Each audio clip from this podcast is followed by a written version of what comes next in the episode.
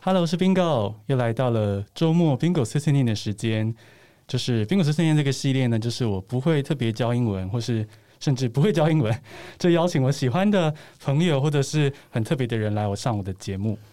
那其实听 Bingo 听比较久的听众一定都知道，虽然我是英语学习节目，可是我非常的任性。就是呢，我发现其他的 Podcast 可以靠访谈认识很多很酷的人。那我就觉得说，哎、我也不能够就是落于人后，我要享受这个好处。那这个开始访谈之后呢，我就发现访谈其实比我想象中再复杂一点哦。它不是只是随便聊天，它是有一点学问的。要怎么聊的这个宾主尽欢，但是听众也要喜欢，我觉得其实是很不容易的平衡。所以呢，我就觉得今天我就请了一个这个 Podcast 圈出名的访谈大师，他故意讲给他压力很大，然后呢，来跟我就是分享一下访谈的技巧。我在想，这个对不管是对我、对 Podcasters，或是对于任何你需要跟人接触的行业哦，访谈都是很棒的技巧。所以你今天有福啦，可以听到我们这个感官一条通的小树哥来指引我们访谈的技巧。Hello，小树哥。嗨，大家好，我是小树。我不知道有什么 Podcast 圈的访谈大师这种东西，这是哪里来的？就是大家在那个，我们不是有一个 Line 的社群吗？是，大家每次讲到访谈都是推崇你啊，有吗？对，而且我自己听的感觉也是听你的访谈非常的舒服。我以为大家都很上手了，这年头。嗯，我觉得应该说会不会紧张是一回事，嗯、可是有没有访的很开心、节奏很好啊，是另外一回事。我其实没有意识到，呃。访谈的节奏啊，或者是好不好这件事情，对我来说是我觉得今天聊得很开心，有问到我想问的问题，然后呃导引出一些哎我没有料到的答案，那我可以从那些答案里头再去追溯某些事情，然后又得到更多。通常有达成这几个点，我就觉得那天心满意足。所以听起来小树哥其实是认为说访谈不应该想得太。有一个制式的什么做法，而是他就是去认识面前这个人。因为我我不是那种很有方法论的人说，说啊，你一定要照什么方法去做，去完成什么哪些步骤。对，那我只有几个我自己想满足的点，那满足了点满足了，那那些就很棒了。嗯嗯嗯。其实小树哥这样讲，应该也是因为小树哥的这个跟人接触的经验、访谈的经验很多。是因为小树其实是从广播开始的，嗯、对不对？小树哥可以跟我们聊一下那个吗？呃。哦，我的生涯聊起来，就是有点要聊到上辈子的感觉，觉得好久以前。呃，我是飞碟电台的第一批员工。你看，飞碟电台创台几年，我就出来工作几年。哇！但虽然那个时候是广播电台，但我并不是一开始就上线当主持人的人。呃，大部分进去的人都是做所谓的广播气质。那气质听起来好像是一个正式、很正式的头衔，但气质大部分的工作就是帮主持人打杂。哦，比方说你的主持人，你的主持人如果是一个呃需要你大量帮他准备工作的人，那你可能工作就会非常非常繁杂。比方说他今天想要谈什么题目，你要把所有的简报都印给他。对，简报也是一个很很有时代性的字眼。或者是如果剪报纸那个剪报对不对？Yeah，现在大家不要以为是 presentation 那个剪报。对，现在还有人在剪报嘛？嗯、或者是如果你的主持人是一个什么都自己来的，那你通常会很轻松。嗯，就是可能帮他选选歌，或者说哦，我们可能这里有业配有讯息要播一下，那这首歌最近有下电台广告，可能要播八次，那我们节目有分配到一次，但要请你要在哪一个哪一个整点之前播掉，这这种。所以气质的工作，呃，千奇百怪这样。那也就是在那个时候的训练，你大概对广播应该要做什么，可以做什么，有个基本了解。因为我进去的那，我之所以能够混进混到这一份工作，是呃，我在退伍之前，大概前一两个月吧，就是我的同学跟我说，飞碟电台要开台了，你要不要去试试看？这样，嗯、我那时候其实没有想过，因为虽然我们是念广播电视的，嗯，并没有一定要进广播行业，而且也没有你想进就可以进这种事情。呃，我就是自己。拿着军中的油印纸，应该还有人知道油印纸是什么吗？没有，对不对？好，没关系，以前还会出现很多古老的文字。大家 好，油印纸呢，就反正 anyway，你就它就是一种泛黄的纸哈。嗯，我就自己设想，如果我是一个广播电台的老板，我要我的呃电台长成什么样子？礼拜一到礼拜天，每天二十四小时要播些什么？然后就密密麻，当兵很闲嘛，特别是老兵都很闲，嗯、然后就写满了，折起来，然后请寄寄回台湾。请同学帮我寄去电台。那我退伍的时候，其实已经过了面试的时间。那可是我当天下午回到台湾，当天下午接到电话，说呃，我没有收到你的履历，我们觉得你的履历很有趣，然后不知道你有没有兴趣来聊一聊这样。呃，我就去了，去了聊了。过程当中，我觉得非常疑惑。你知道，刚退伍的男人都很笨，特别是以前那种当 当三年、当两年的回来都跟白痴一样。嗯，对，就是智商不发达的那种。没错，没错。呃，就嗯，不知道自己在讲什么，想说应该没机会吧。然后隔天就 哎，当天是当天他就说，呃，你明天可以来上班吗？我说嗯，哇塞，哦，好哦。呃，当时我可能觉得我好像很厉害，或者说我那个履历很了不起，怎么怎么的。我后来才发现不是。其实他们在呃面试完当天，当天所有的人员都已经确定了，是因为有一个人临阵脱逃，出现了一个空缺，所以我在隔了三天之后才能接到电话。对，但那个临阵脱逃的人，他后来闯出了另外一番事业，那就是另外的话，那就是后话了。现在好想知道，等下访谈完聊一下。哦，可是其实对，所以是有一个机缘啊，就是这个人。嗯因为他临阵脱逃，所以小树哥可以进去。我进去了，然后学习到了呃，我进入这个行业很多很多需要的基础知识。嗯，就是在气质的这个过程中，嗯，对对对，然后认识了很多人。其实这个行业，特别是传播这个行业，很多你的工作能不能顺利推展，大概都是人脉的关系吧。嗯嗯嗯嗯，当然前提是你得做得好了。嗯嗯，是是是。所以这个从气质，然后认识了一些人之后，是因为有某个贵人让小树哥走上。就坐上 DJ 台这样子吗？呃，我正式开始坐上 DJ 台到底是什么时候？我其实有点不记得哦。就是呃，中间断断续续，就是呃，我有在一个电台叫做 Power 九八九，现在大家应该也不记得。你看我是不是出现很多老 很老的名词？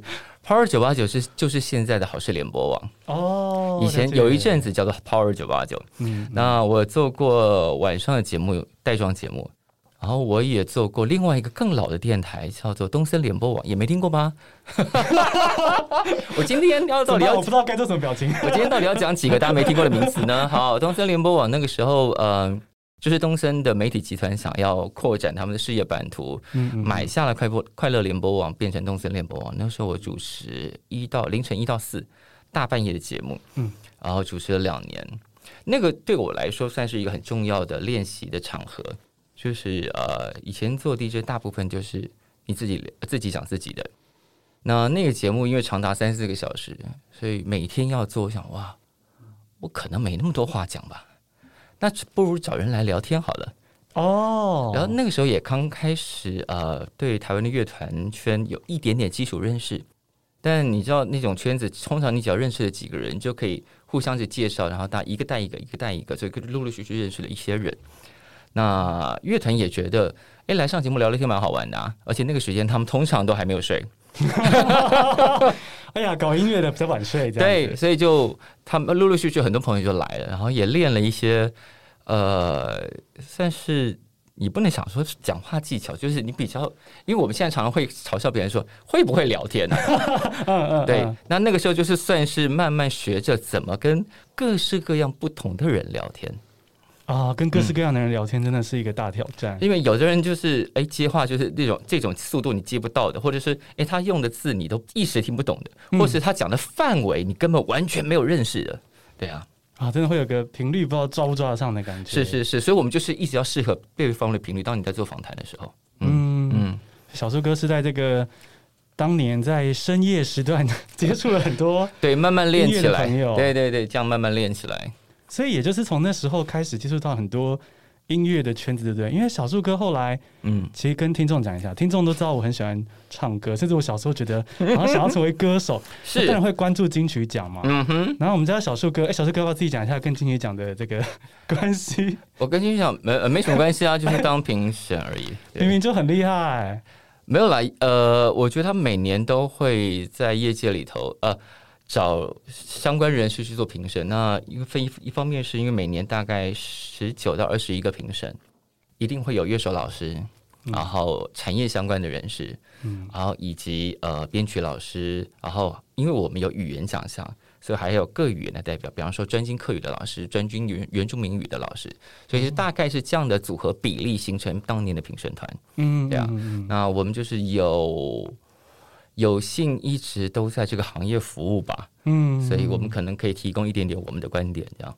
啊，所以就是从这个气质到这个深夜的音乐访谈节目，然后到后来就可以进入了这个金曲奖的嗯评审团。是小树哥小时候有料到自己会跟音乐的关系这么的密切吗？如果是我国中跟国小时候认识的朋友，他们一定完全想象不到，在我国小跟国中的时候，我的人生志呃。应该不能讲人生志愿，起码我没有写过我的人生志愿是这件事。但那个时候，呃，可能喜欢画画，嗯嗯，也觉得好像画的不错，嗯，那妈妈也觉得好了，家里可以有一点点钱让你去学画画，所以我那时候每个礼拜天的上午会去学校附近的画室学画画，然后都是一个很快乐的时间，因为老师不知道哪来有很多卡通的影片，可那卡通影片它是放胶卷哦，嗯，很酷。胶卷，对，他就不知道哪来的胶，就像放电影那样那样。还要有个投影的，他有个投影，对对对。哦、然后他习惯把动画倒着放，所以我们就会看到卡、哦、呃先先爆炸卡卡卡车，然后收回来这样，嗯，然后觉得好有趣哦。所以那个是一个很很好玩的时光，但它产生了一些效应，就是可能我画的真的还可以吧，在那个时候，所以我国小国中得到的各种美术奖状，真的可以糊成一大片墙。所以，如果是哎，我记得国小，我现在我不知道现在小朋友还做不做这件事情。嗯、就是小学毕业或国中毕业的时候，不都会写毕业纪念册？对对对，毕业纪念册还香香的、美美的这样。对，勿忘我。对，然后就勿忘我，然后哎，谁给谁写给谁的那一段，可能特别特别秘密，要先封起来，不能因为因为那本子要一直传给别人写嘛。对对，那时候所有人写给我的东西，百分之九十都是祝你成为大画家。哦。因为他们应该万万想不到，我后来完全不是那条路。那这样子，小树哥现在有继续发展这这条路吗？呃，没有。现在我觉得老天把画画这个技能收回去了。他觉得，哎，你现在都没有在用嘛？那我收走喽。所以你现在不会闲时画一下？我现在画出来的就是我国小时候的水准。呃，我脑里就是问号，不知道该怎么期待。呃，不要期待，他这就是看，你就看到画，你看到自己画出来的那个样子，就想哇，就是老天收回去了。哦，真的，嗯，际遇真的很难讲。音乐这件事情真的是误打误撞，我觉得就是你刚，比方说我我刚刚讲到我退伍进飞碟电台，嗯、那时候你也没有想过你的啊、呃、生涯会跟音乐牵扯的这么这么密切，因为就算你进了电台，还是可以从各式各样不同的方向，毕竟电台各式各样的节目都有，真的是这样。嗯，哦，所以小树哥就是在那个深夜时段节目，然后开始访谈之后，那你觉得你那时候是摸索到？因为我我觉得访谈，嗯，我自己浅浅的几次访谈经验，觉得说到头来好像你也要了解自己是什么样性格的人，然后去切入，对，怎么去访这样。那小树哥自己觉得那时候你摸索到自己是哪些性格，让你觉得是你访谈的优势？我我觉得我的基本动机都是我一定要对这个人有好奇，就我一定想要知道他什么。呃，我我之前也会碰过一些访问，其实我接受的访问没有真的。真的没有非常多，那有大概有可能有一半的比例来自学生。那学生不是说不好，我觉得呃，现在大家会常常说啊，学生不用功啊，干嘛的？所以我真的 我觉得不是，嗯，呃，是他们可能真的资讯很多，他们如果真的要找，也能找到很多资料。但你会知道他抱着，因为可能真的都是做作业，他要来做作业。比方说，老师说我们要来做一个流行音乐产业报告，然后他跟着那个作业，呃，拟了几个大纲来。而、啊、你听到他问的时候，他也不是不懂，嗯，可是你觉得他对这件事情一点好奇都没有？就是，请问小树哥喜欢的访谈经验是哪 一次？倒不是，倒不是口气 的问题，我可以接受你不不是一个口条多好的人，这这我觉得这不是问题。问题是你对这个，比方说你想要了解流行音乐产业，嗯，你想要了解什么？或者说你发现了一个状况可能会导致什么吗？那我们来问来聊这个。对，如果你没有任何好奇心来，你整理了一堆资料，我给你的也就只能是可能都找得到的答案。我常会觉得，如果你对那个题目没有好奇心，你访纲再好都不会有结果啊。哦，我觉得感觉起来，小树哥是认为说，你不该去想说访谈有个什么标准的公式，或是一定要口条什么程度？我我觉得，我觉得口条那些都可以慢慢练。嗯，就是我基本把话讲清楚，就没什么大问题，对方听得懂你在说什么就可以了。嗯，然后重点是，今天我们为什么要坐在这里？你要问我什么？你想我从从我身上知道什么？你一定是带着好奇心来的嘛？我至少可以，比方说，就最最随便的，我们就今天就在这里。为什么宾果今天戴粉红色的帽子？第一，你是不是有很多帽子？特别喜欢粉红色，还是你有八十五顶粉红色帽子？欸、我可以回答这个问题吗？看你啊，你继续问，继续问。对，你至少有一个基本的好奇，嗯嗯，对于这个题目，对于这个人，对这个人所代表的价值，对于这个题目后面代表的整个事件，有一个好奇，你才能够一直往下追问。然后最重要是听别人讲什么，因为很多答案都藏在里面，可能讲的人自己都不知道。哦，我才会发现，哦，哎，其实你讲出来了，你可能说你不太清楚，对对对对对，然后我就会抓到那个字，我就往往下再问。哦，嗯，所以这边感觉小树哥又切到另一个重点是，你要能够听出一些弦外之音，或者连那个人都不知道自己有的答案。因为有的人可能接受访问非常非常多次，他已对那个题目可能已经有官方答案了。嗯、对，很多人也会说啊，我这个题目我被问过一百遍了。嗯，嗯呃，我们有时候会问到那种题目，然后觉得好像被好像被嘲笑说啊，你们题目都一样。没关系，我有时候就是可以在那个一样的答案里头找到。哎，这个漏洞为什么没有人问过？哦，嗯嗯、是，所以就是比也是比聆听的技巧是这样，是啊是啊。因为我的访问开始之前，我都会说没关系，我们就当聊天。嗯嗯嗯，呃，聊天就当跟朋友聊天，不是就要很认真听的朋友说话吗？对，对是啊是啊。比方说，我以前有一次在跟朋友聊天，那是我念专科的时候，然后他讲着讲着讲，我就说等一下，你刚刚讲的那个事情是不是什么什么什么？哎，怎么被你发现了？哦，是挖八卦吗？对，是，就是要认真听啊，不是，不然挖不到啊。对呀、啊，嗯，这样说起来，大家可能就会有共鸣喽。就是这个聆听的技巧，小树哥用非常简单的这个比喻，嗯、就是你在听朋友的八卦的时候，那种耳朵完全张开。对，你听八卦的时候，是不是听得很仔细？而且你是不是想知道很多？因为你有好奇心嘛。就说啊，那你们就就约去了，去哪？那有那个吗？到哪里有用那个吗？呃，啊，您开在哪一家房间啊？不是，我有基本好奇心。所以其实你在如果今天在收听的是 Podcaster 的话，嗯，你甚至其实，在约来宾的时候，你就要注意说你是真心是好奇这个人吗？是是是这个话题吗？啊？因为我们也会在排来宾的时候有一种，嗯，我不知道问他什么哎，嗯，嗯嗯，就是我对他，我可能对某些人真的没有好奇，可是这无关好坏。就是他跟我的频率在这个时间点没有接上，我就是没有对他有任何想问的问题。那那种排解会非常痛苦，还不还不如不要浪费彼此的时间。嗯嗯，对啊，嗯。那这样子，小树哥刚刚讲到说，有的来宾是让你就是很好奇嘛，自然就会觉得。原则上会上感官的人，我们都非常好奇了。那这样子，从感官啊到以前广播电台的经验，嗯、是小树哥觉得印象最深的一次访谈是哪一次？呃，其实，因为我我刚刚讲了，我我接受访问的经验倒没有非常非常多，大概有一半就是学生的那种产业报告来找我们做访谈。嗯、我近期我印象最深刻，我记得很清楚，而且我当时真的吓了一跳的一个访谈，倒是我去年入围广播金钟的时候，那因为承办单位是三立电视台，三立电视台特别做了一个直播专访，那专访我的是一个资深的前辈。那呃，我就是久仰大名，但我其实没有见过本人，我也没也没有上过节目。上节目的时候，你当然就想啊、呃，这个我这样想真的很差劲了，想说哦、这个是他们因为是得标厂商嘛，然后他们当然例行有义务要介绍入围者，那这个应该就是一个例行介绍入围者的节目而已，这样。但我没有想到那个前辈做足了功课。起码在可可查询得到的资料里头，他显然全部读过一遍，我很惊吓。嗯，而且是资深前辈，就已经有地位了。是是，我有点惊吓，就是我说你怎么知道这么多？小树哥，你现在是不是住在哪里啊？对，然后我我就他就说，你平常不是也这样对别人吗？我说我我现在知道我这样对别人，别人的感觉是什么了。那你当时的感觉是觉得受宠若惊，还是说是什么样的感觉？我不敢说，嗯、呃。我自己是一个超级超级认真的人了，我觉得我还算认真。我也以为大部分的我的同业人员应该都是这个状态。后来当然尽管发现好像不是，嗯，对。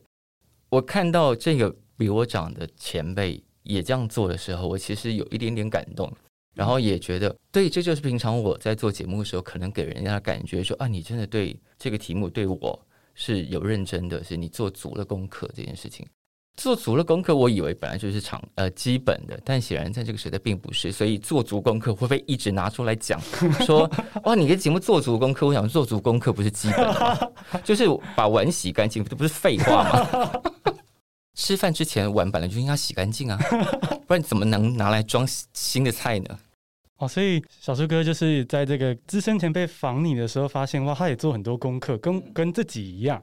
那小树哥自己访别人的经验呢？你觉得最让你享受的一次访谈，觉得说，哦，我这次真的是表现的太令自己满意了。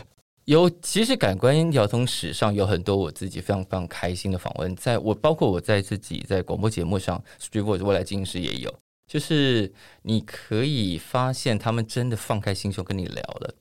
而且特别是因为感官一条通是我们有制作人合作，所以制作人都非常的认真的会先把仿纲写出来，这是前任制作人交代给新任制作人的传统嘛？啊，太棒了！所以感官都这样轻松一点。对，感官都会有仿纲，虽然我几乎从来没有照着仿纲问过。我也觉得仿纲写出来其实真的是对，这等下再聊。好，那呃，我另外的广播节目《Street Voice 未来进行式》是没有仿纲的，嗯，然后也常常会有来宾说：“哎，小树哥有仿纲吗？”说我们。以我的性格啦，如果你看感官一条通，如果没有制作人，我也不会给仿纲。哦，所以小树哥自己的话是，我是从我从来不给仿纲。哦，好意外哦！我就会跟他们说，你知道陈奕迅，然后莫文蔚、李玟、杨乃文来上 Street Voice 未来我都没有给仿纲。他们不会要吗？我就说没有。哦，真的哇！哎呦，小树哥，但是他们来聊天，你会发现他们很开心。至少我觉得这个节目播出的时候，大家听起来都很开心，而且他们真的放下很多东西会跟你讲，跟你聊天。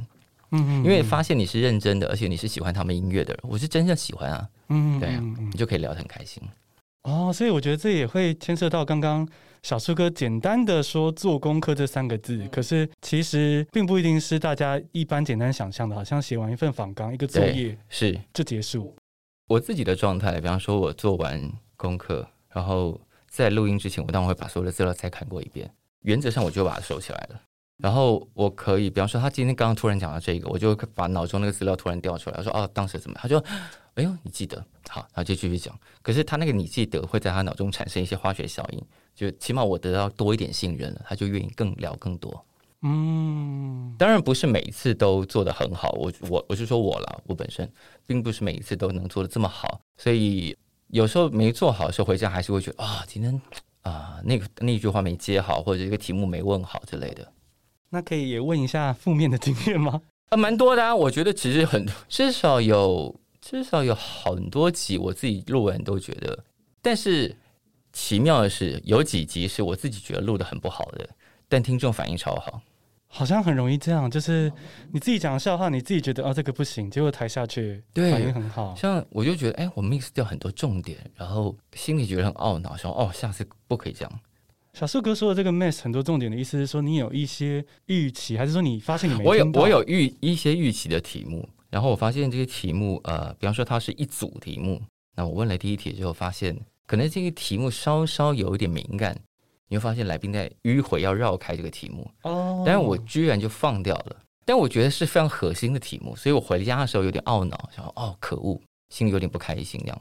但播出之后发现大家都非常喜欢，我想，嗯，好吧，嗯，那你觉得大家都很喜欢的这个原因是什么？可能因为受访来宾本身的魅力很很大吧，所以讲什么他们都爱吧。哦，我觉得大家有一种这样的情怀了，就是呃。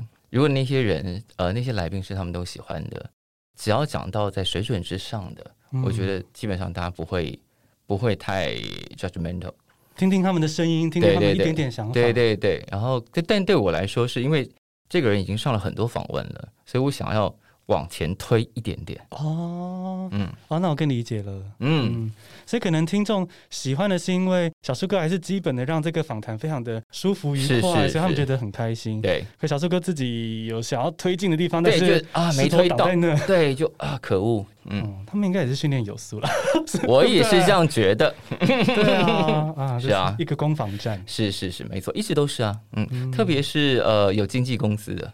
Oh, 我们哎，我们这样讲就会得罪人啊！没事，不要说出来是谁就好了。像我其实，在想要问小树哥喜欢不喜欢的访谈的时候，我也是希望小树哥可以就是不用讲来宾没关系，嗯，是肯定压力太大，是肯定不能讲来宾的。对啊，对啊，对啊。所以刚刚小树哥想到了一个特定的访谈，是这样吗？呃，我想到好几个。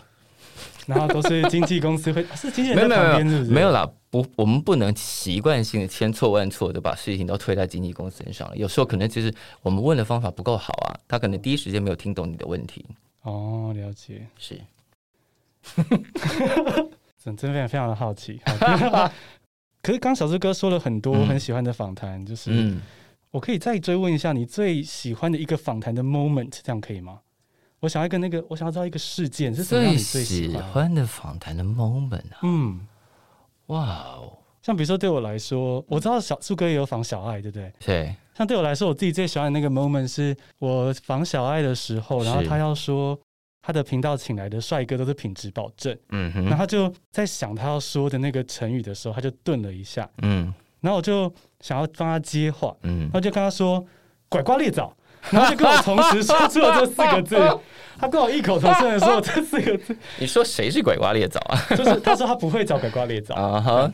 然后那就是我的一个目前的 highlight moment。OK，那小树哥有没有一个你自己印象最深的 highlight moment 啊？让我们来问一下我的制作人好了，我制作人刚好也在旁边。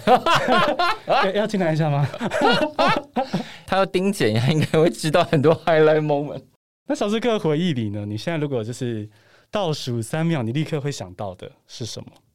毕竟我们做这么久了，要真的找一个很很经典的 highlight moment，还要真的很难想哎。哦，真的啊？对啊，你看，感官已经快要一百集了，然后、哦、感官已经快一百集了。对，然后未来进行式做十一年了。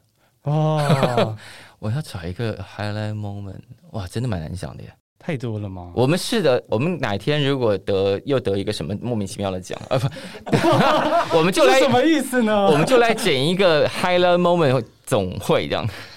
哦，所以小志哥现在有想到任何意料之外的 moment？来来来，制作人举手了，可以啊，来来来来来，我们特别邀请感官一条通的现任制作人 Marks。我觉得重点的 highlight moment 并不是当下有多好。而是在出错的时候，我们让人家听不出来。哦哦，我觉得这个很重要。我可以直接讲，应该没有关系。呃、就是我们前阵子在做某一个专访的时候，某一个主持人、某一个来宾掉线，然后可是当下，因为我们是线上录音，呃、所以我们是一直录下去。然后其实后来我们就是因为就把它拆两段，可是我们就让那一个，因为那个时候有。比较多来宾，然后就其他两个来宾就继续讲，然后讲完之后，我们再把它接回来，然后剪辑后，呃，听众是绝对不可能听出来有任何可有任何问题的。但我们当下其实，呃，我相信树哥，我不是，我觉得树哥应该很稳，树哥不会慌，嗯、那反而是我在慌，因为我觉得说会不会突然断，会不会怎样，然后他们接不回来等等的，嗯、是是是，所以我觉得制作人的工作其实就是把主持人的那个压力降到最低，嗯、就会跟。呃，主持人说：“你们不要想那么多，你就是好好的在这个台上发挥。那有任何问题，我都会在，我都会帮你处理。我觉得要跟主持人有达到这种嗯灵魂的共享。你在说嘞？我的感受是这样，就是听起来非常肉麻。我觉得，但但能做到这样的事情，我觉得那就是一种 highlight moment，或者像是那个之前那个灵魂夜总会嘛，就是 Spark 的那种感受，就是在那当下，你才会觉得哦，你你是很投注在这件事情上面，然后你可以感受到他的想法跟你的想法同时在找找在在结合这样子。嗯，对。哦。但是我的理解是说，有一次线上访谈的时候，有一个来宾直接下线了，就他应该是网络不稳，然后就直接离开画面这样。我说，哎，我想说，我一边想说人呢，然后然后就想说，那没关系，我们继续聊。可不懂怎么继续？不止一个来宾吗？不止一个来宾，那天大概有三四个吧，三个，就想着继续聊，反正他可以把它补回来。哦，那真的很酷哎。对，会这种会觉得有团队真好的感觉。一方面也是呃，对我来说，主持人的工作就是你要把场子镇住嘛。那发生什么事情，我觉我觉得对我来说，发生什么事都可以接受。哦，如果是这个点，我突然想起一个了。好了，这是一个非常好笑的点。呃，是在录呃未来进行式的时候发生的。因为通常进录音室的时候，我们都请大家关手机嘛。嗯。但有有人就是忘了关。该去给一下。好，那我们在录一个乐团的访问，然后突然手机就响起来，他说啊，不来，小树老师拍谁？我说没关系，没关系，你就接，你就接起来。就是火锅店打来问说晚上定位有没有确认。等下这个是 live 的吗？对，全部播出去了。那你当下的心情是？我觉得很好玩啊，就接起来看，看是什么什么人打来嘛。既然已经响了，那就我说你就你就把它接起来。那听众的回响是什么？听众的回响是火锅店是哪一家？我觉得这种天外飞来一笔的美食的资讯，大家真的非常的在乎哎。就是它发生了，你就让它顺顺的发生，就不要当成一个错误。嗯，对啊。所以那那时候，因为我们刚听到。呃，制作人 Marks 的观点嘛，嗯、就是嗯，说到树哥那时候很震惊。那树哥那时候发现有一个人突然断线的时候，树、嗯、哥那时候心里的 OS 是什么？就继续聊啊！哦，这真的是很 chill，就对，对啊，就是继续聊。嗯，哦，对啊，反正已经都补了回来嘛。对啊，也是也是是，就像在台上，比方说你讲错字了，像今年呃金曲奖刚开始的时候，露露讲说欢迎来到第三十一届是三十二届，他自己也救回来啊，嗯、就是错了就错了，就把它弄回来就对了。对。哦，所以也不是求一个准备好要完美上场，准备充足不代表要准备充足完美上场当然是最好最好的，但是天有不测风云，天晓得哪一天你自己，不管是老天爷或者是你自己，或者是各随便其他人给你冲了一个小康，你就是会出错的。那出错了就出错了，老天给你什么就是什么，但你想办法把它弄到好就是了。你刚才可以听到，其实。刚刚那些失误也不是小树哥可以控制的，是，因为别人要断线那是，对啊，你也无法。那我们就继续录，我们不要让那个气氛断掉，因为可能聊得正开心，然后就就呃制作人会去把那个东西弄回来，这样就好了。嗯嗯嗯嗯，啊，了解。因为有的人有习惯说怎么样，那你把整个气氛都毁了，那等下就回不来了。对啊，哦，真的耶。是啊，嗯。所以不要做做跟目标相反的事。你明明是希望顺利，而且你是主持人，你就要把场子镇住嘛。那就就让可以解决事情的人赶快去把它解决。嗯嗯啊，这样子好棒，有种哎、欸，这好像也不是用鸭子划水来形容，是这样吗？就有一种就轻飘飘的，就让它过去。就是呃，事情如果是这样，然后我们要接受可能随时出任何状况嘛。嗯，然后随时出任何状况的的第一的心态一定就是好，那我们来解决。嗯，对，那因为大吼大叫或乱请或骂人或干嘛都是无法解决事情的。嗯，对。这样听起来，其实小树哥的这个经验中，对 Street Voice 跟这个当初电台飞碟电台、嗯、是都是要 live，对不对？那你会觉得现在 Podcast 是事后剪，你会觉得比较轻松吗？就有什么不同？其实对我来说没有什么不同，因为感官几乎没有在停机啊。我们本来就是录 live。只是中间会稍微修剪一下，比方说来宾的空拍或干嘛的。嗯，基本上我们中间不太有剪很多吗？应该还好吧。好猛哎、啊！我们就不停的就直接录下来。嗯，那以前包括我在做 Hit FM 的那呃节目的时候，全部都是 live 啊。对我来说，做 live 这件事情一点都不奇怪。而且呃，广播 DJ 大部分就我在那个时候所受到的训练就是。呃，你要一边能播歌一边讲话，还要还要能报正确的资讯给大家，偶尔你还要兼差报路况，这个对广播 DJ 来说是基本训练，一心多用啊，就很正常。就是哦，你比方说你讲的一个小时的节目，你要排几几首歌，嗯，而且呃，我那个时候受到训练更严格，是一首歌，比方说一首歌三分三十秒，前奏可能十秒钟，间奏十五秒，你就只能讲那十秒跟十五秒。讲到十秒，哒哒哒，啪！比方说打招呼，让我们来听这首歌，歌声就出来。所以小树哥是用手表在？没有没有，那个时候电脑系统里头会告诉你，他在档这首歌建档的时候，就顺便告诉你这首歌十秒，前奏十秒。那他会倒数给你看？没，你会自己算啊？啊，对啊，自己算啊。因为因为他电台的播歌系统有时间表，他会告诉你现在几点钟了。嗯，对啊，你自己看，自己会看，而且你要听。你一听就知道歌要进来了，这是流对流行乐的基本判断嘛。嗯，你的音感要够，你的对歌的感觉，哦，这差不多要进歌了。好，讲到那个噔歌进来，流行音乐的主持人没有那么好当，大家不要想那么容易。我觉得现在最我很怕啊，这样讲好像在诋毁别人。哈，我很怕很多人都说，哦，我也好想做一个广播节目哦，然后我放歌给大家听，放给大家听其实不难，但是你怎么把歌整理好？而且如果你是要讲话的人，你怎么把话讲到好？而且我们那时候的要求就是因为之所以有十秒或二十秒这种限制，是你的话绝对不能踩歌。就是你的话叠在唱歌的声音上面，这叫踩歌。嗯嗯，就是有歌手的声音出来之后，你就绝对不可以讲话了。哦，小树哥刚刚讲这个分秒必争的很计较的感觉，嗯、我想到，嗯，我在研究所的时候有到这个中广新闻网实习过。哦，OK，对，就是一个一个学期的实习。嗯、然后我那时候有就是 求这个 主管让我进到这个新闻播报间，让我去看他们。是。这样我想起来那个感觉，好像就是很多事情在发生。是啊，是啊。然后他等下立刻就要报股票，然后几秒内要报完。是是是，就是你只有一分三十秒，你就是要在一分三十秒之内说完。嗯，对啊。现在做 podcast 有很多呃很多惯性都被丢开了啦，就是大家就是爱怎么讲怎么讲，也不是坏事，就是他的确拓展很多新的广播可能。嗯嗯。哎，那小树哥的广播人朋友应该很多吗？其实还好。哎，其实还好吗？因为我跟广播圈的往来没有很密切。啊，是哦。我本来想要问说，嗯，广播人是不是会觉得 podcast 很讨厌？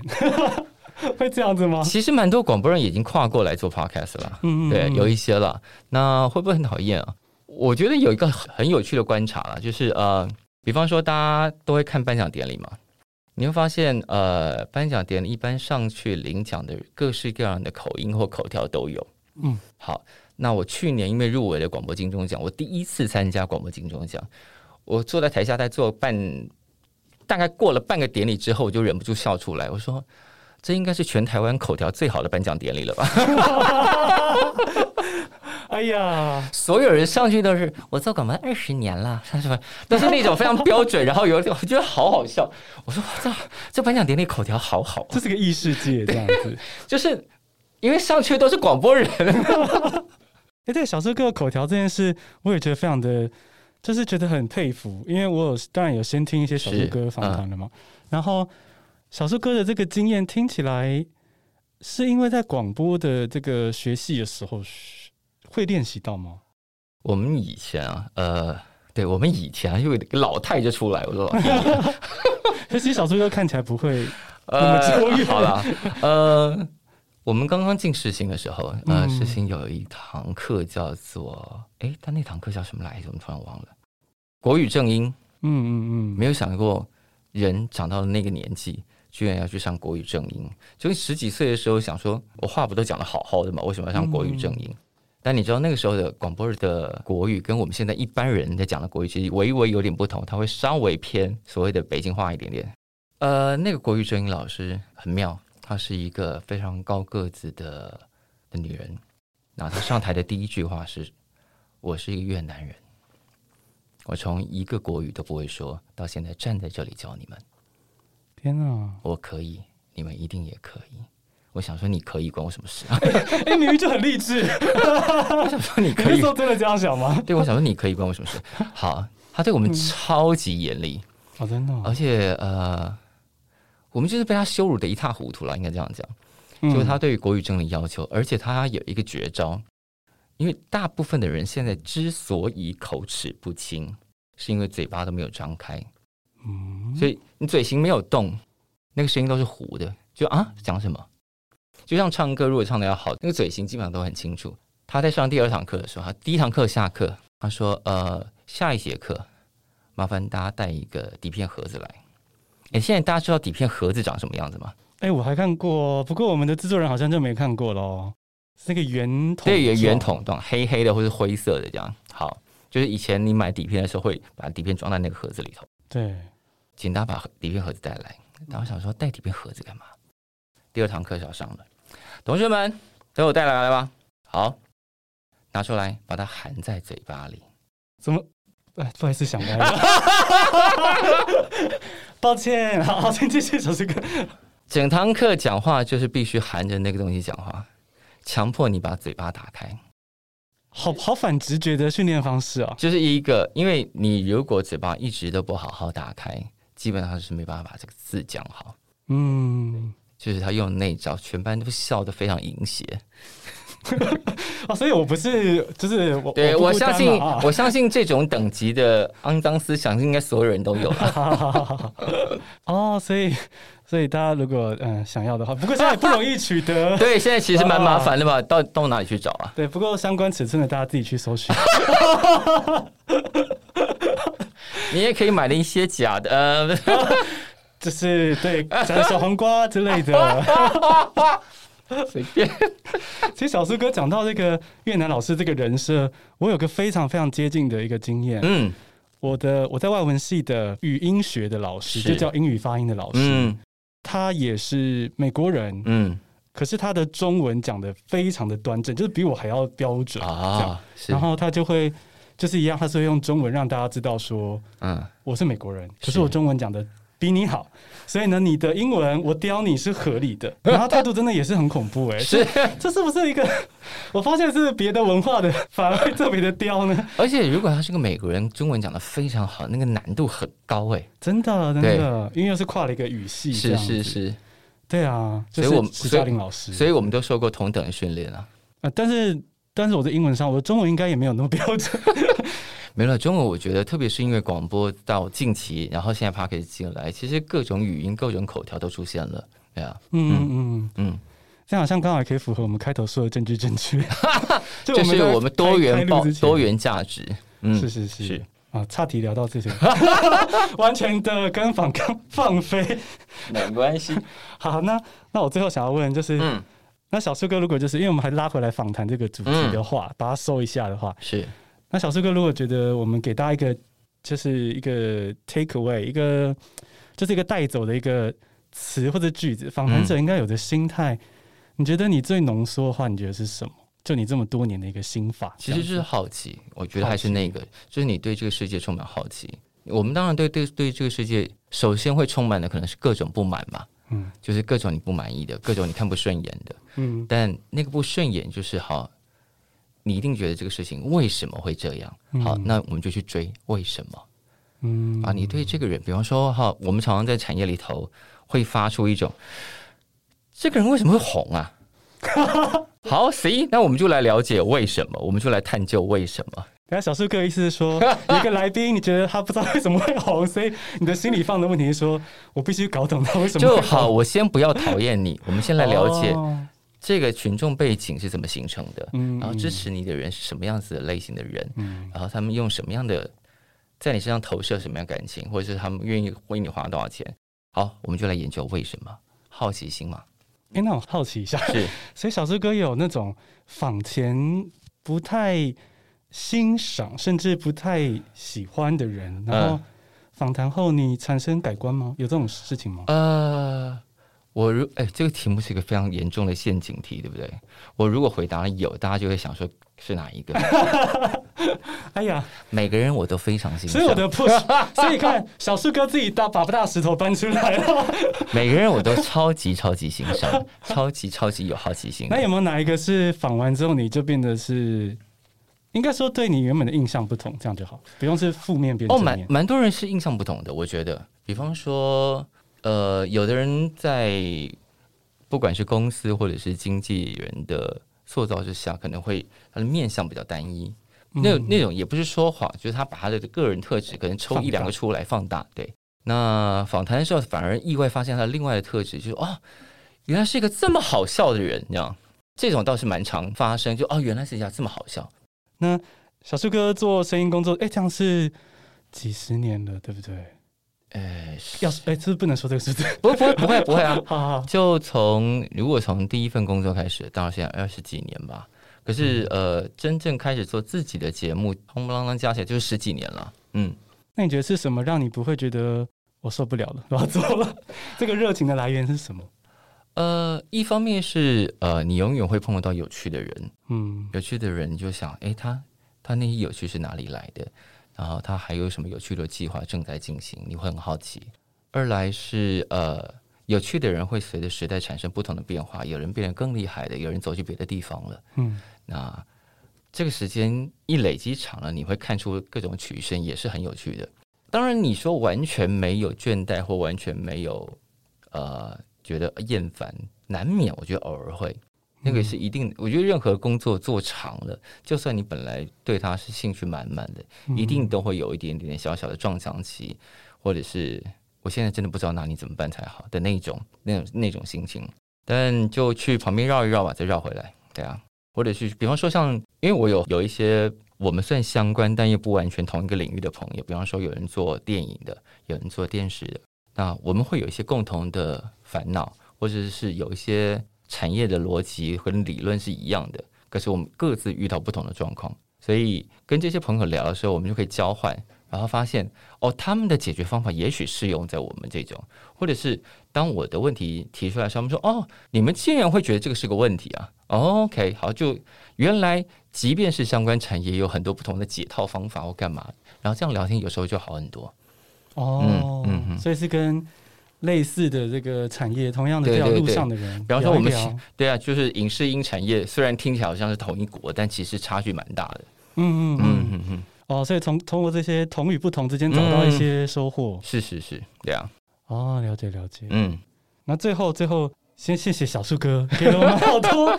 虽然小树哥不让我挖太多八卦，但是呢，跟我们分享了很多就是真心的技巧跟一些心态。嗯那小树哥最后有没有任何就是想要透过这个管道说的话？随便这样，就是常常收听 Street Voice 未来进行时，还有感官一条通。哦，没错没错，你可以。小树哥在旁边大笑了。对，就是呃，这两个节目都会让你认识到很多音乐人，或是小树哥觉得有趣的人，是对。然后他的一些不同的面向，嗯。就像我们刚刚说到，有的有的艺人他给你这样的形象，可是他其实私底下有些你好奇的面相，嗯，小师哥会帮你挖出来哦。是哦，要来听哦。没错，所以再次谢谢小师哥，谢谢苹果，谢谢，谢谢。那我们今天的苹果修仙店就到这边，拜拜。